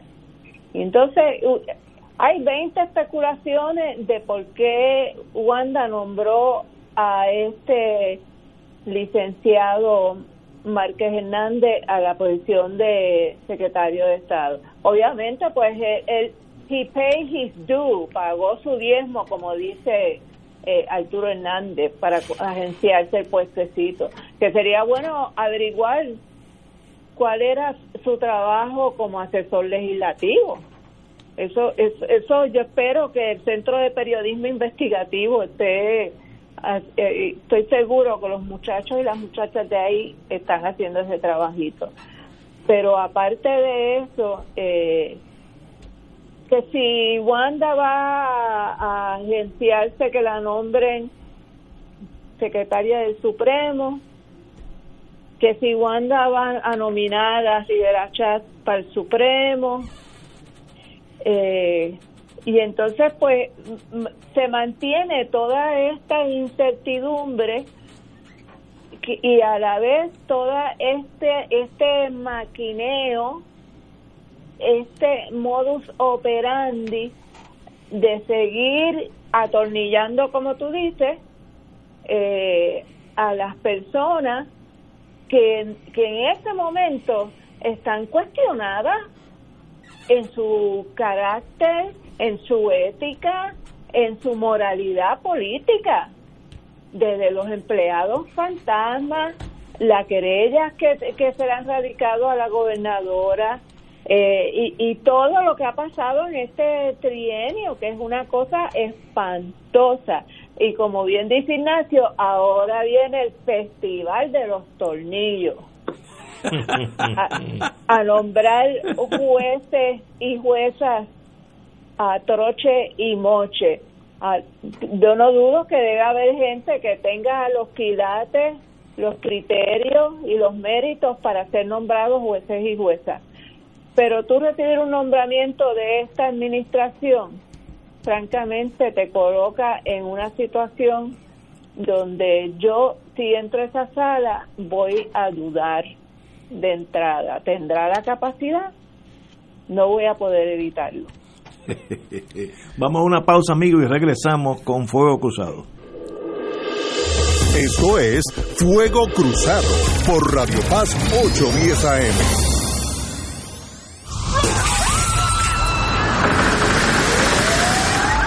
Un huracán puede destruir más que tu propiedad, puede destruir tu vida. Estrés financiero, daños a vivienda propia o alquilada son algunos de los problemas legales que se agravan tras un desastre. Es vital proteger tus documentos importantes como título de propiedad, contrato de alquiler o hipoteca, entre otros. Manténlos en un lugar seguro y prepárate para ayudarte. Infórmate en servicioslegales.org. Servicios Legales de Puerto Rico te puede ayudar. Fuego Cruzado está contigo en todo Puerto Rico. Fuego Cruzado, el programa de más credibilidad en la radio puertorriqueña, es ahora la tribuna abierta de análisis noticioso, con diversas perspectivas que exploran el trasfondo de lo que acontece a diario y cómo nos afecta. Escucha Ignacio Rivera y sus panelistas invitados de lunes a viernes en Fuego Cruzado en transmisión diferida a las 10 de la noche por Oro 92.5 FM. Todos los jueves Radio Paz y la Administración del Seguro Social te ofrecen un espacio informativo para orientarte y aclarar tus dudas sobre los derechos, requisitos y obligaciones para poder disfrutar de sus beneficios. Plantea tus preguntas por el 787-300-4982 y conoce antes que nadie los detalles concernientes a cambios y nuevas regulaciones, escuchando todo sobre Seguro Social con Víctor Rodríguez los jueves de 2 a 3 de la tarde por El Colegio de Profesionales de Enfermería de Puerto Rico, junto al Banco de Sangre de Servicios Mutuos, le invitan a donar sangre el jueves 3 de septiembre, de 9 de la mañana a 2 de la tarde, en la sede del colegio, número 413, calle Sargento Ulises Arrigoitía, esquina Salamán, 787-753-7197. Hoy más que nunca, tu país y familia familia te necesitan. Sé parte del regalo de vida donando sangre. Recuerda que tal vez tú o los tuyos podrían necesitarla. Llama al Banco de Sangre 1-888-366-2636. Y ahora continúa Fuego Cruzado.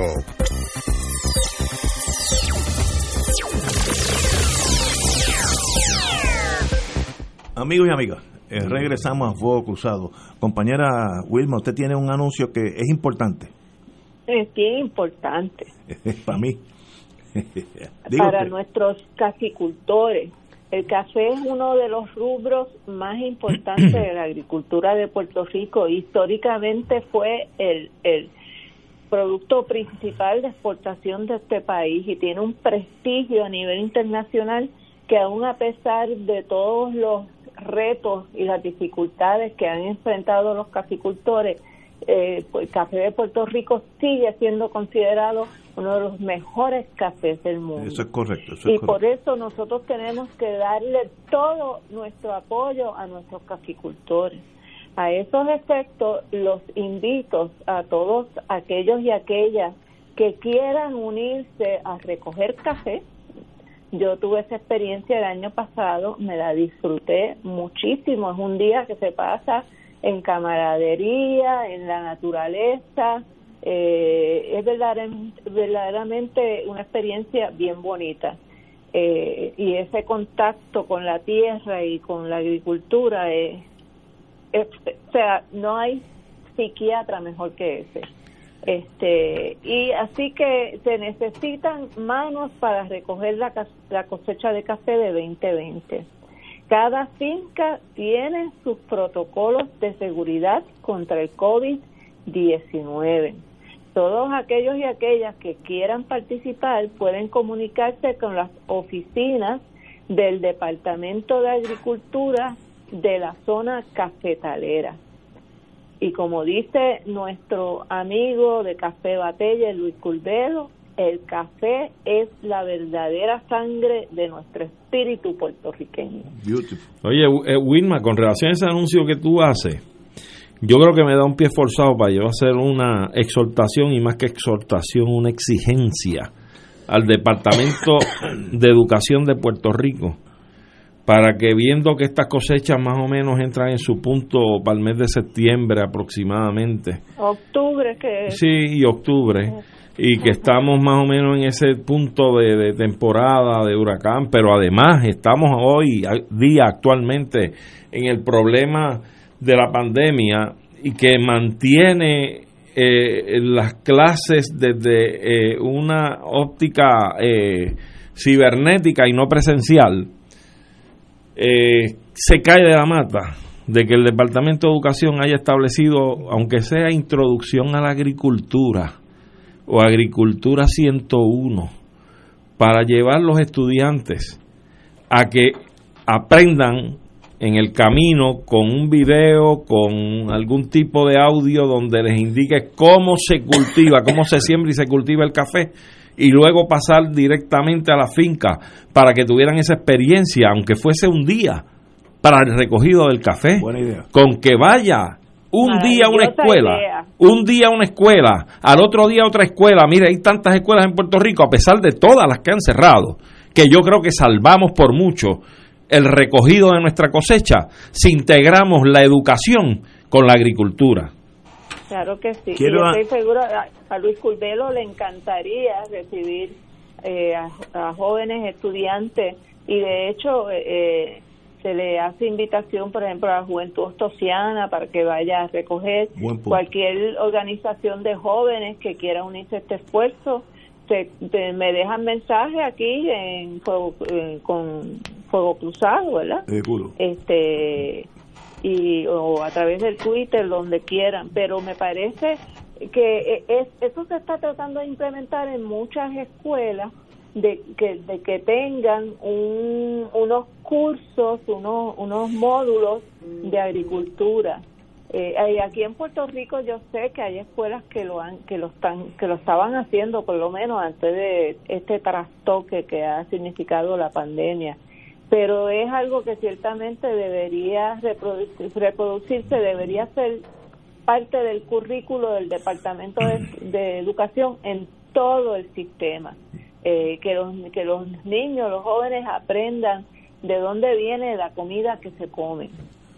Yo diría que eso es este, tan, tan lógico. Y, eh, y, eh, estimular en ellos ese amor a la naturaleza, a la tierra, al trabajo. A, yo cuando, eh, yo he dado un curso de historia del derecho en la Universidad de Puerto Rico en el, en el, programa de prejurídica y la primera clase se llama eh, la semilla del derecho.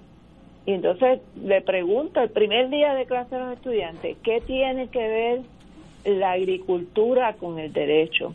Y todos se me quedan así con una cara de de, signo de interrogante como que derecho con la agricultura, que tiene que ver?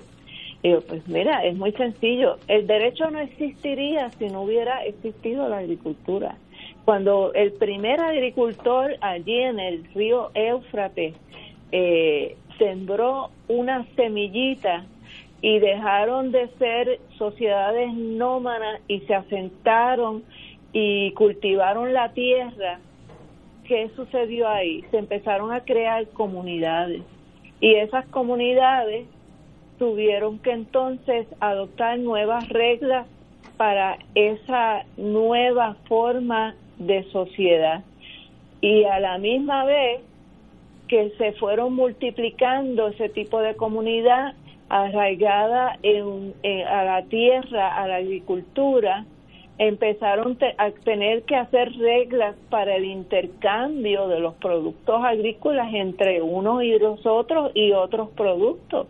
Y de ahí es que surge el derecho.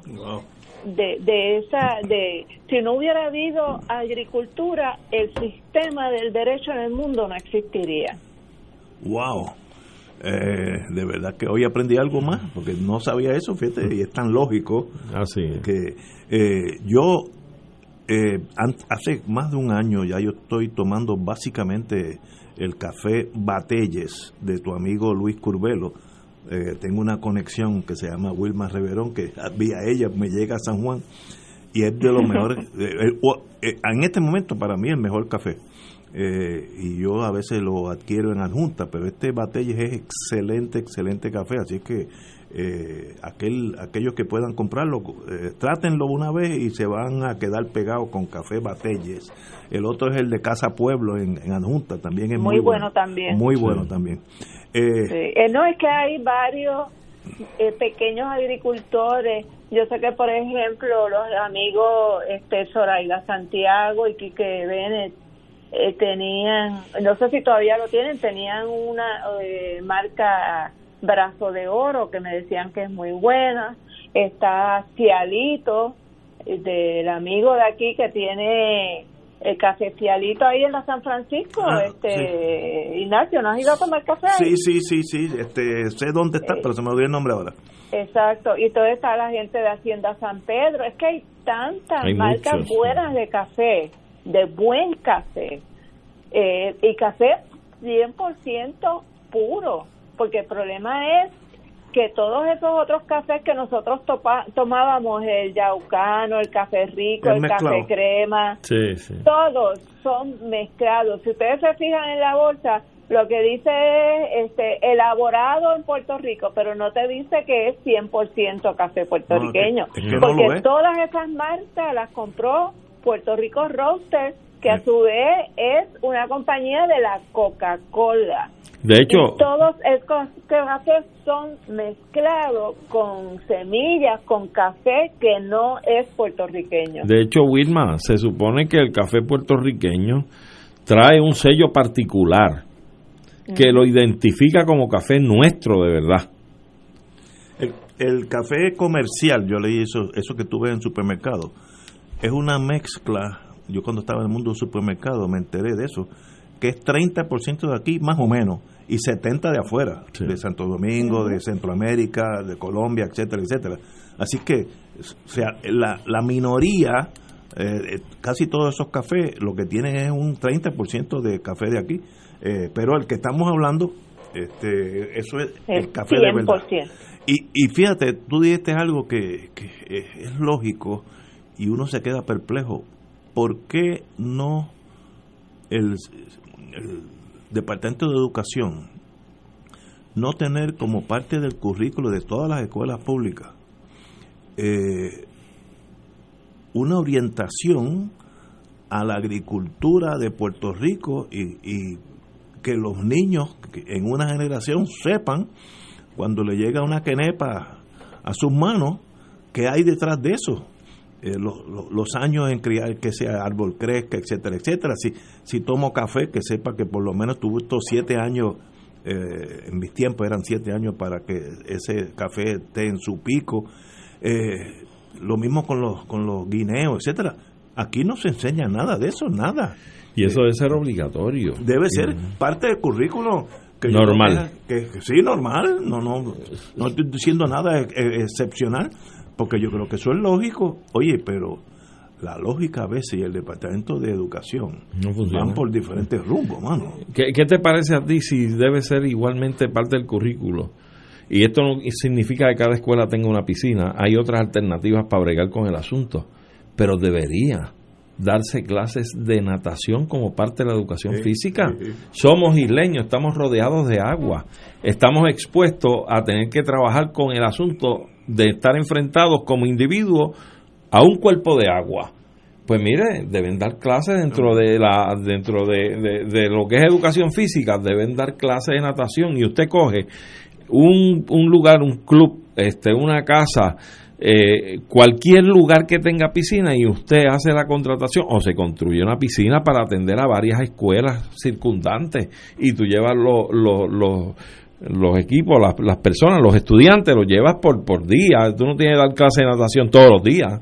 Pues lleva una vez a la semana y una clase de natación y tú llevas allí tus estudiantes, la otra escuela la lleva otro día. Y cuando tú vienes a ver tú abonas a cosas que como tú dices el sentido común dice que tú debes atender y aquí no se atiende.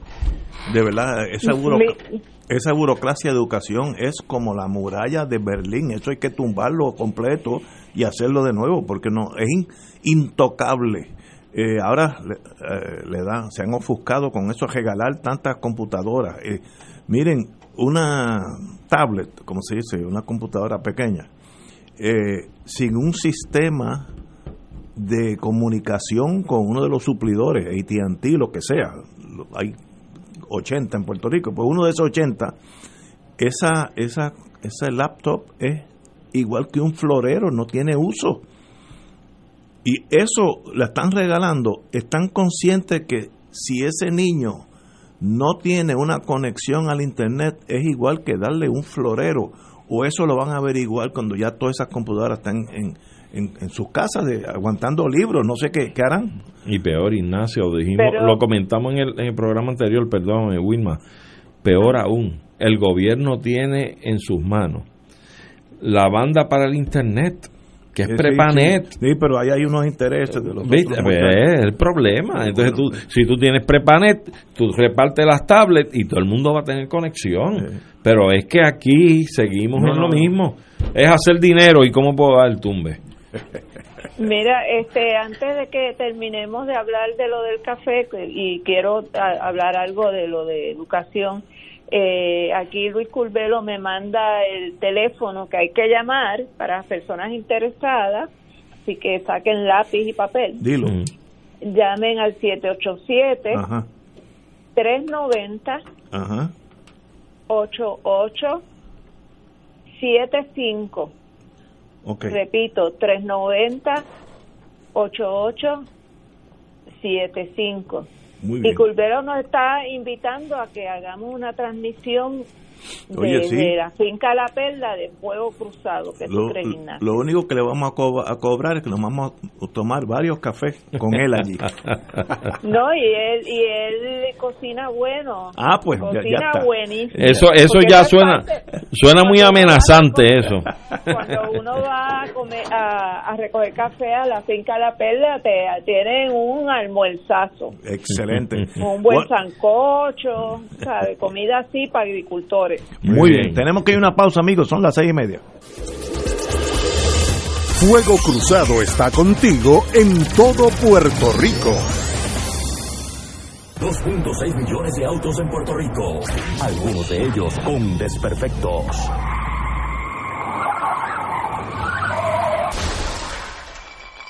Autocontrol. Tu carro. Tu carro. Tu mundo. Lunes a viernes a las 11 de la mañana por Radio Paz 810 AM. Escucha los sábados a las 5 de la tarde para servirte un programa del Colegio de Profesionales del Trabajo Social de Puerto Rico con los temas de interés a la comunidad. Recuerda, los sábados a las 5 de la tarde para servirte por Radio Paz 810. AESA, la pequeña gigante, te invita a sintonizar su espacio radial AESA Informa todos los jueves a las 4 y 30 pm. Se estará ofreciendo información relevante a los pensionados y jubilados de Puerto Rico. Te esperamos AESA Imparable, auspiciado por MMM Alianza.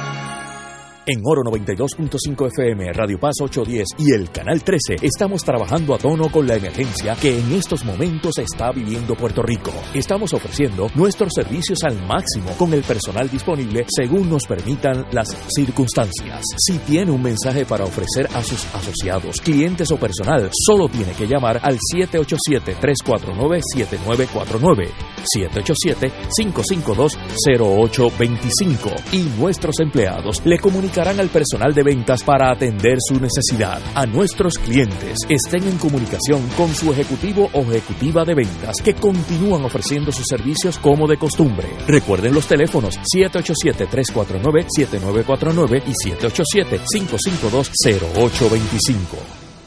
En Buenos Días Familia, por Radio Paz 810 AM, a las 10 de la mañana de lunes a viernes, acompañas a Judith Felicie en una agenda de interés para ti, de lo que quieres escuchar, aprender y disfrutar. Comparte con sus invitados, como el doctor Edgardo Rosario Burgos y su consultorio radial, la psiquiatra María Teresa Miranda en Familia, Crisis y Soluciones, y la doctora Ada Rosabal hablando de fe, el periodista Javier Santiago con lo mejor de la cultura popular entre muchos temas. Buenos días familia, de lunes a viernes por Radio Paz 810 AM.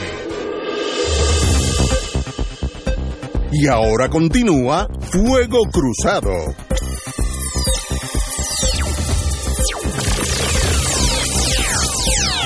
Regresamos, Boys and Girls de Fuego Cruzado. Bueno, hay una buena noticia, por lo menos esperanzadora.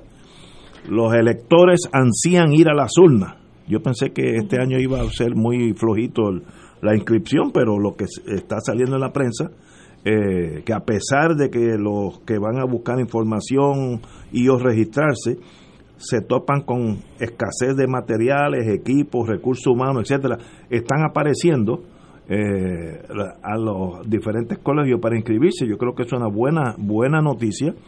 Yo diría que por, todos los puertorriqueños con edad de votar debieran votar y que gane el que saque más votos. Eso sería lo ideal. Pero eh, yo sé que hay cierto agotamiento emocional en los partidos primarios.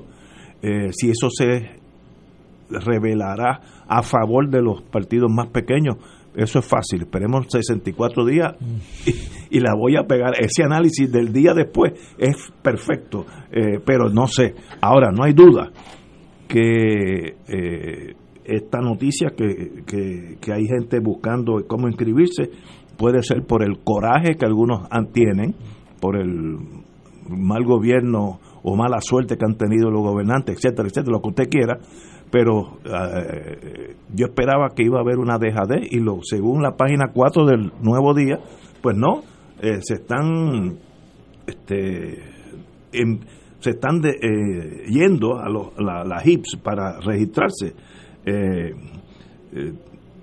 hay varios incidentes aquí, María Burgos, Olga Carrasquillo, Gloria Carrasquillo, etcétera, etcétera. Buenas noticias, que vote todo el mundo en noviembre 3 que las máquinas cuenten y que gane el que saque más votos. Ahí ganamos todos. El problema es cuando uno dice, bueno, espérate, eh, el 15% que estaba inscrito no fue a votar, pues ya uno, pues entonces los que votaron tenían más peso, porque se chupan ese 15%, ¿no? Este, si hay 10 personas y 5 no votan, esas 5 que votaron, pues tienen el doble peso, porque jalan más para el que va a ganar que, los que no fueron. Así que para remediar eso, que votemos todos. Y, esperemos que se pueda votar el noviembre 3, porque eso sería, sería yo chocar con la muralla de Berlín, ser nuevamente. Compañero. Pues mira, yo te iba a comentar algo sobre el tema anterior que, que comentó este que comentaron tú y, y de la sesión extraordinaria que iba a citar la gobernadora, que es importante resaltar que eh, ya el, por lo menos cuando lo pronunció esa intención en relación al nombramiento del secretario de Estado, eh, ya hubo una reacción inmediata de parte del presidente de la Cámara, Johnny Méndez, donde decía que no hacía falta convocar una extraordinaria ni ellos autoconvocarse para considerar el nombramiento porque a fin de cuentas era un, vamos a decir, algo inocuo el nombramiento porque por lo que falta de las elecciones y la nueva posesión para enero, pues realmente es una figura que no va a tener mucho cargo o desempeño dentro de ese término. Esto lo que vislumbra es que, de hecho, la queja del, del representante, presidente de la Cámara, fue de que no se le consultó con relación al posible nombramiento del secretario de Estado. Así que eso ya te pinta la posibilidad de que va a haber unas estridencias si ella en efecto convoca a la extraordinaria y baja con varios nombramientos, va a haber probablemente un tira y jala con relación a qué puestos le van a aprobar, qué nombramientos le van a aprobar y cuáles no. Pero bueno, ese era el comentario que quería hacer respecto a ello. En cuanto a la noticia que tú traes relativa a los electores, y lo que está ocurriendo en las juntas de inscripción permanente, yo creo que este es un asunto que no se puede divorciar. Primero que me hubiese gustado ver eh, la tendencia dentro de esa registración de nuevos electores en términos de sus edades. Si es una población que luce una edad entre los 16, 18 años a los 29, a los 30, pues quisiera ver, porque también no puedo desligar ese evento a lo que ha habido previo a dicho evento de las exhortaciones públicas que han hecho figuras muy influyentes en cierta masa de nuestra población, más o menos en las edades en que yo he tocado, este, que han hecho una exhortación abierta a la inscripción para ir a votar. Y me estoy refiriendo al artista Bad Bunny, a René de calle 13, eh, este, y, y en efecto no hemos hablado de otros artistas como Ricky Martin, que en algún momento creo que hizo la expresión también, tal vez un poco más atrás en el tiempo, eh, pero es importante tratar de hacer ese sondeo de qué, de qué población en términos de edad es la que se está moviendo a inscribirse y a sacar su carnet electoral y ver si, si tiene algún tipo de relación, que yo entiendo que sí la hay, entre esa convocatoria pública hecha por estos artistas que son precisamente, fueron las voces y fueron la cara de las convocatorias masivas en el verano del 2019, exigiendo la renuncia del gobernador Ricardo Rosselló. Así es que eso, si es así, es un fenómeno interesante porque puede apuntar claramente contra los partidos existentes contra los partidos, perdón, existentes no, los tradicionales, los que se han turnado en el poder en Puerto Rico, que son el Partido Nuevo y el Partido Popular. Así es que ese fenómeno es el que, el que hay que ver y ver dónde desembocan esos votos. De todas maneras, si fuera así, evidentemente va a haber una gran afluencia de votos nuevos a probablemente partidos minoritarios. Eh, así es que hay que ver qué va a ocurrir porque sería muy interesante ver entonces que la pelea o la lucha por adquirir el poder de administrar la cosa pública en el país va a quedar entre unos exiguos números de electores entre los partidos principales tradicionales, rojo y azul, versus un incremento en los partidos minoritarios que sí les va, le puedan proyectar una imagen y una un posesionamiento en el escenario electoral para el futuro de mucha envergadura y mucha importancia. Compañera. Aquí voy a hablar de tres temas en este Muy bien, porque estamos está todo muy fluido. Eh, volviendo al tema de los nombramientos, de los atornillamientos, yo le pido al pueblo que hagamos una campaña que el la próxima posición vacante de juez del Supremo se llene con una persona que venga de la defensa del pueblo, que venga o de asistencia legal o que venga de, de servicios legales de Puerto Rico o que sea una persona que su vida haya sido dedicada a defender a los, a los desvalidos de este país, a, las mujeres, a, las personas de escasos recursos, eh, que no sigan, no sigan con el patrón de seguir nombrando jueces en el Supremo, no a base de un historial de compromiso con la justicia verdadera, que es la justicia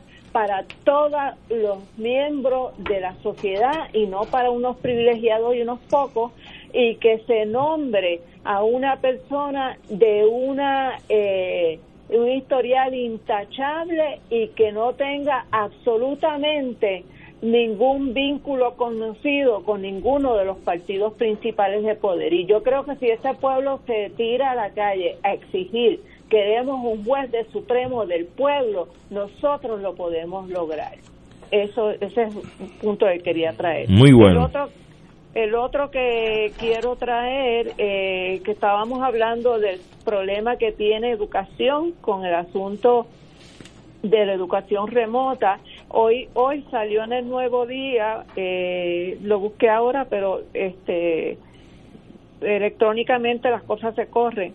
Eh, la doctora Ana María García, destacadísima maestra, que es la fundadora de, del sistema Montessori en el sistema de educación pública en Puerto Rico, que empezó con una escuela y hoy en día hay cerca de 50 escuelas Montessori.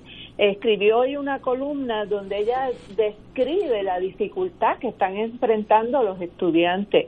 Eh, y ella dice que el 72% de los niños del sistema público no tienen computadora propia 43% de las familias no tienen acceso a Internet y aproximadamente un 4% ha tenido contacto con el virus y presenta riesgo de tenerlo y 35% de esas familias necesita apoyo para la educación de esos niños para que sus padres se puedan ir a trabajar. Eh, en ese en ese en este ambiente es que se está trabajando la educación a remoto. Así que imagínate qué reto tan grande resulta eh, eh, con esas dificultades y esas limitaciones. Entonces, volviendo al, al tema, ¿cuál era el último tema que estábamos hablando? Este, el que estaban hablando antes que yo que cogiera el turno. El, el último, tú dices. Ajá. No, se estaba tocando el. Ahora que estamos. Necesitamos un café, un café negro. Bueno, se tocó el de la sesión, ya tú lo tocaste. El atollamiento. Y, y ato- sí, pero ya el atollamiento de gente también. ya La agricultura. La agricultura También lo tocaste. Ay, sí, y la educación, pues entonces lo cubrí. Bueno, en el interín. Estaba por aquí el tema. Este, bueno, pero en el interín le deseo la mejor rehabilitación al, al senador eh, del Partido Nuevo, don Luis Verdiel, que está hospitalizado por eh, complicaciones con el COVID-19. Así que al señor senador, quien no tengo el privilegio de conocer, eh, espero que todos estamos en contra del COVID-19, así que esperemos que prontamente usted esté de nuevo en el Senado. Sí, hombre, cómo no, Wilma. El, el tema era eh, lo que se está dando el fenómeno de los nuevos electores inscribiéndose. Ah, exacto, sí. ah, en los jóvenes, los Sí. jóvenes. Sí, que es Pues una- de eso, sí, sí, sí, sí, que de eso quería pues mencionar que ciertamente eh, la inscripción de los jóvenes es lo que puede cambiar eh, la cultura política de este país. Primero, partimos de el- la situación de que según los estudios que hizo Caraballo Cueto en la elección del 2016, cuatro de cada diez electores hábiles, o sea, personas mayores de 18 años que podían votar, ni siquiera se inscribieron. Son un 40% Wow. de los que podrían votar que no están votando. ¿A qué fecha fue eso? Eso fue a 2016, para las elecciones del 2016. Ok. Eh, el- el- la abstención en este país eh, se calculó para la, el 2016 en un 42%. Todos esos números están en la última columna mía en claridad eh, digitalmente. Este y entonces, pues, eh, ese es el reto grande que tienen las nuevas formaciones políticas y el Partido Independentista, porque ahí es que está la masa grande de posibles electores. Y entonces ellos tienen que tener, la, desarrollar la capacidad de movilizar a esa gente a inscribirse y el mensaje eh, tiene que llegarles a, esas personas, ese 42% que, que se abstuvo en el 2016, de que ellos están permitiendo que una minoría sea la que tome las decisiones por todo el pueblo de Puerto Rico. Una minoría es ahora mismo la que controla el gobierno, porque cuando tú eh, estadísticamente tiras la estadística del voto por Ricky Rosselló, que sacó 42% en las elecciones de los que votaron, pero si tú lo tiras en el universo de los que pudieron haber votado y no votaron, ese 20, el 42% te baja a un 20 y pico por ciento. Y esos son los que están gobernando el país con, con, con un mandato de un 20 y pico por ciento de los electores hábiles. Entonces, eh, hay, hay la posibilidad, hay la capacidad para acabar con ese abuso de esa minoría corrupta. Pero esto, eso requiere que los partidos emergentes y el partido independentista convenzan a las personas a inscribirse. Si se inscriben masivamente los jóvenes, obviamente eso va en contra de los partidos tradicionales. Y eso, esa va a ser la carta del triunfo o la amargura de la derrota de en estas elecciones. quiénes son los que se están inscribiendo. Esa estadística va a ser bien importante para analizar eh, y poder tener algún sentido de qué puede pasar el 3 de noviembre. De hecho, yo tú, tú das el pie con el asunto del porcentaje eh, que representa quien ha estado gobernando, ¿verdad? Que realmente es un porcentaje de minoría. Entonces, eso ubica, por lógica aritmética, que las minorías en sí son una mayoría sobre la alegada mayoría que gobierna. Es decir, si Ricardo Rosselló sacó un 42% de los votos, ¿dónde está el otro 58%? En las minorías, ¿no? Se dividen. Claro, claro pero el asunto es hasta qué punto un, un, un gobierno democrático puede aspirar a que precisamente como hay muchos parlamentos en Europa y hasta en América del Sur, en América Latina, unas minorías puedan crear las alianzas y los bloques ah, eh. para poder realmente hacer gobierno y crear política pública. ¿eh?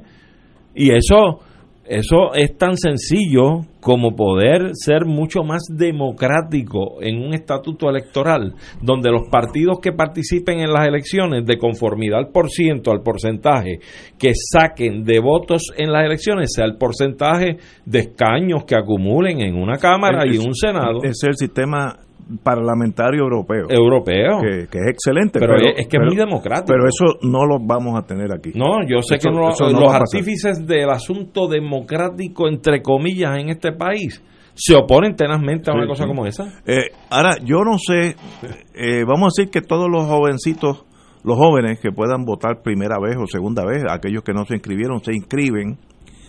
Eh, para tú ganarle a uno de los dos elefantes, uno colorado y otro azul, tú tienes que tener un movimiento bien grande, eh, porque yo no sé si Victoria Ciudadana o cuál es el otro, este Dignidad, proyecto, Dignidad, Dignidad, van a tener la masa crítica para ser un contendiente a ganar. Yo, no hay duda que puede ser lo que yo llamo un spoiler. Que si, si esos jóvenes se quedan en esos partidos menores, creo, y Victoria Ciudadana saca 300 mil votos. Bueno, excelente, puede haber enviado uno o dos senadores o eh, representantes a la Cámara, tal vez, pero no va a ganar. Así que no sé si ese movimiento, dependiendo del tamaño de la inscripción, sería del, del volumen tal que se tornara una masa crítica que cambiara el hecho de que gana el elefante grande azul o el elefante grande colorado, que en este momento tienen el mismo peso eh, y, como decía ahí la cantante argentina, eh, pisan duro eh, la, con todo y eso. Mercedes. Sosa. Así que cuidado con pensar que el hecho que se inscriban en sí puede cambiar la norma. Yo lo veo muy difícil. Yo creo, yo estoy viendo ahora el momentum en este momento está con el Partido Popular. El Partido Nuevo siempre es un contendiente a las elecciones, puede ganar, pero entre esos dos está la batalla y los otros, a menos que pase algo bien, bien significativo, que bajen los partidos mayoritarios y suba marcadamente Victoria Ciudadana no lo veo. O el PIB. muy bien. Se me había olvidado por, el PIB. Por, eso, Ignacio, yo escribí una columna en Claridad hace como tres semanas atrás, que se llama 4 de noviembre 2020, donde yo lo que planteo, que a mí no me preocupa tanto lo que pase el 3 de noviembre como lo que pase el 4. Explícate, explícate. Porque, porque el análisis que tú haces es correcto eh, mientras los partidos de oposición eh, que tienen una ideología eh, de izquierda o centroizquierda sigan divididos, va a ser muy difícil que puedan derrotar las maquinarias de los partidos que tienen por lo menos 500, 600, 700 mil votos. Fácilmente. Eh, en su corazón de rollo. El corazón de rollo del Partido Popular se puede haber reducido que a 400 mil. y el del PNP al 500 mil. Yo lo pondría los dos empates ahora mismo. Vamos a poner los dos con, con, con, 450 este, para para transigir. Ambos tienen 450 mil. Para ganarle uno de esos dos hay que hay que remontar las montañas. Cierto. Pero, pero Lugaro, sacó un 10%. En una encuesta. Sí sacó un 2%. Eh, y había un. Ah, el PPT también estaba corriendo, pero el PPT sacó como un 1%. Este eh, pero la gente del PPT está participando dentro del movimiento de Victoria Ciudadana. Eh, ahora está el proyecto Dignidad también, que es nuevo. Está la candidatura de Eliezer Molina. Y entonces, pues hay una fragmentación enfrentándose a los dos partidos de maquinaria que matemáticamente pues uno tiene que ser eh, realista de, del gran reto que es poder alcanzar ese nivel de voto para poder tumbar esas dos maquinarias. Entonces mi, mi, mi llamado es que el 4 de noviembre, independientemente de lo que haya sucedido el 3, vamos a empezar a dialogar. Lo que queremos hacer un, este país un nuevo país, lo que queremos acabar con la corrupción, lo que queremos acabar con los hijos del alma, los contratos de los amigos, los hijos talentosos, los atornillamientos. O sea, si no nos unimos, no nos unimos todas esas fuerzas en una sola dirección, estoy de acuerdo. Pues vamos a seguir repitiendo el 2016 ad infinitum. Eso es cierto. Y, y, y, yo entiendo que aquí, eh, entre ese, ese 40% que no se inscribe, tiene que haber eh, una cantidad de personas suficiente para poder cambiar la política en este país y acabar con el reino de los de los dos partidos del, del bipartidismo. Pero mira, Wilma, yo pero eso tiene eso tiene que darse. Tenemos que coger después que nos lamemos las heridas y nos sobemos los cantazos, hay que apechar, es decir, bueno, ahora a, a pararse en firme y ser realista y, trabajar en una sola dirección, pero, unidos y juntos. Sí, Wilma, pero yo creo que incluso más allá eh, que ese panorama de personas que no están inscritas, que están apáticos al proceso electoral, también ese esfuerzo debe cobrar vida eh, en, en, en la dirección de precisamente las organizaciones minoritarias que creo deben, ya que no, no, gozamos de un sistema democrático que en alguna manera nos permita hacer gobierno eh, eh, luego del concurso electoral, pues mira, debemos sentarnos todos en una mesa y, y, tener una conversación de amplitud donde podamos converger todos a base de una estructura y que podamos hacer un empuje verdadero y que podamos sí lograr cambio. Y probablemente ese proyecto lo puedas lograr empezando por municipios donde estas estructuras minoritarias puedan auparse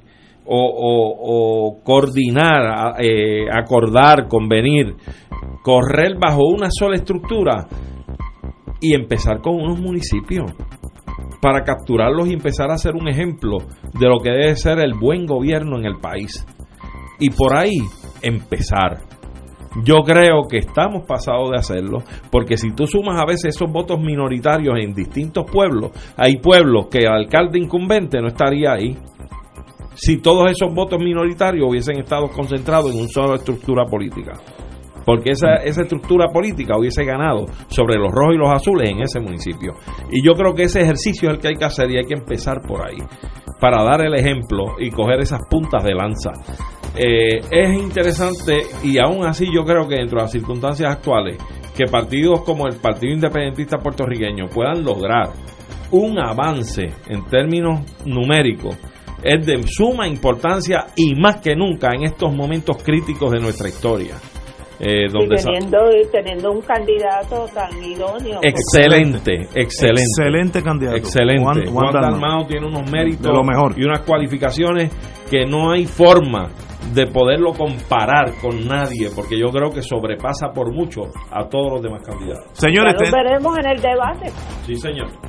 Tenemos que irnos, amigos y amigas, gracias a doña Wilma, a Arturo y al compañero Lalo, que está missing in action, pero ya lo ajustaremos el martes que viene. Hasta el próximo martes. Hasta el próximo martes. Buenas noches.